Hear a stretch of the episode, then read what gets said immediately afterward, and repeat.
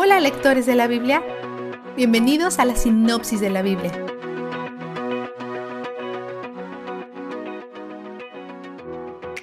Esta es la primera de las cartas de Pablo. Se llaman las epístolas en griego para una iglesia que fundó en su primer viaje misionero. Son gentiles, pero algunos creyentes judíos han tratado de forzar su cultura en ellos, específicamente la circuncisión. Pablo ha abordado esto por lo menos dos veces, no incluido el concilio de Jerusalén, pero algunos judíos no están obedeciendo. Se conocen como judaizantes. Son personas que combinan la gracia de Dios con el esfuerzo humano.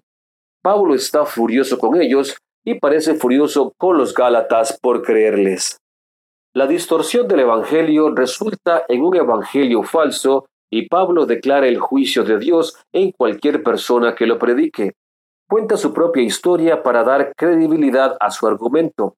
Fue un judío ferviente, entusiasta a vivir las tradiciones de sus antepasados, al punto de perseguir violentamente a aquellos quienes no estaban de acuerdo. Sin embargo, Dios lo escogió antes de nacer y en el momento perfecto Dios lo llamó con gracia y le reveló a Cristo.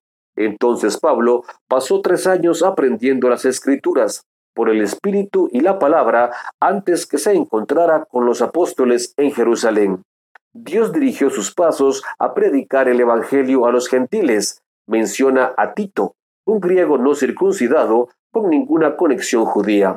Si los judíos en Jerusalén eh, no insistieron circuncidar a Tito, entonces Jerusalén obviamente no lo requiere. Sin embargo, algunas personas pensaban que el mensaje de Pablo necesitaba menos libertad y más leyes.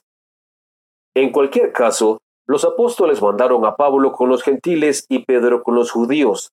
Pidieron a Pablo que no se olvidara de los pobres, probablemente una referencia a los judíos perseguidos en Jerusalén, aunque su ministerio era para los gentiles. Pablo estaba totalmente a favor de la inclusión. De hecho, en algún momento tuvo que llamar la atención a Pedro. Pedro había estado comiendo con ambos, judíos y los gentiles, pero cuando Santiago mandó a gente para visitarlo, Pedro empezó a comer solo con judíos por su miedo al hombre y otros siguieron su ejemplo. Pablo tuvo que corregirlo públicamente para que los demás fueran corregidos también. Pablo dice, Soy judío y aún yo sé que las acciones no salvan, Solo la fe en Cristo salva. Si yo tratara de ganar mi propia justicia, estaría rechazando su muerte en la cruz. ¿Por qué si pudiera hacer esto yo mismo, Él debería morir? Si puedo ganar mi propia justicia, Él murió en vano. En el capítulo 3 declara, tienes al Espíritu. ¿Cómo pasó esto? ¿Hiciste alguna acción que lo convocó? ¿O Él vino a ti a través de la fe que Dios te concedió?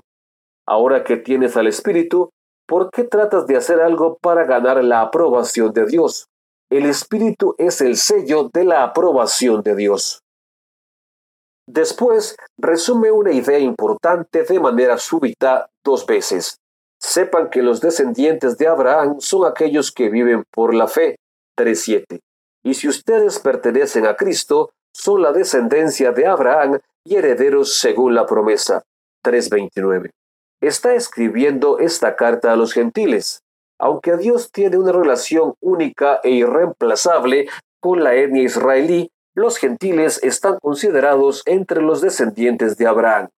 Esta relación no depende de la etnia o la circuncisión, depende de la fe en Cristo y está disponible a cualquier persona de cualquier etnia, judío o gentil. 430 años antes que Dios le diera la ley a Moisés, él prometió a Abraham que todas las naciones del mundo serían benditas a través de él. La salvación siempre ha sido la fe en Yahweh y siempre ha estado disponible para cualquier persona que la tenga.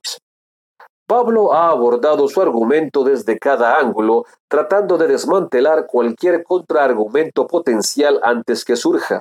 Él cita su propia historia, la historia de Abraham, la guía de la escritura y el espíritu y las decisiones de los apóstoles, todo para hacer entender un punto. La salvación es un regalo de Dios, solo por gracia, solo a través de la fe, solo en Cristo. Vistazo de Dios. Si la única manera de entrar al reino fuera a través de la circuncisión, y únicamente los hombres fueron circuncidados, ¿cómo podrían entrar al reino las mujeres? Estas conversas nuevas podrían preguntarse lo mismo, sintiéndose desesperadas o ignoradas. Pablo enfatiza esta pregunta. Ya no hay judío, ni griego, esclavo, ni libre, hombre, ni mujer, sino que todos ustedes son uno solo en Cristo Jesús. 3.28. ¡Qué alivio tan increíble!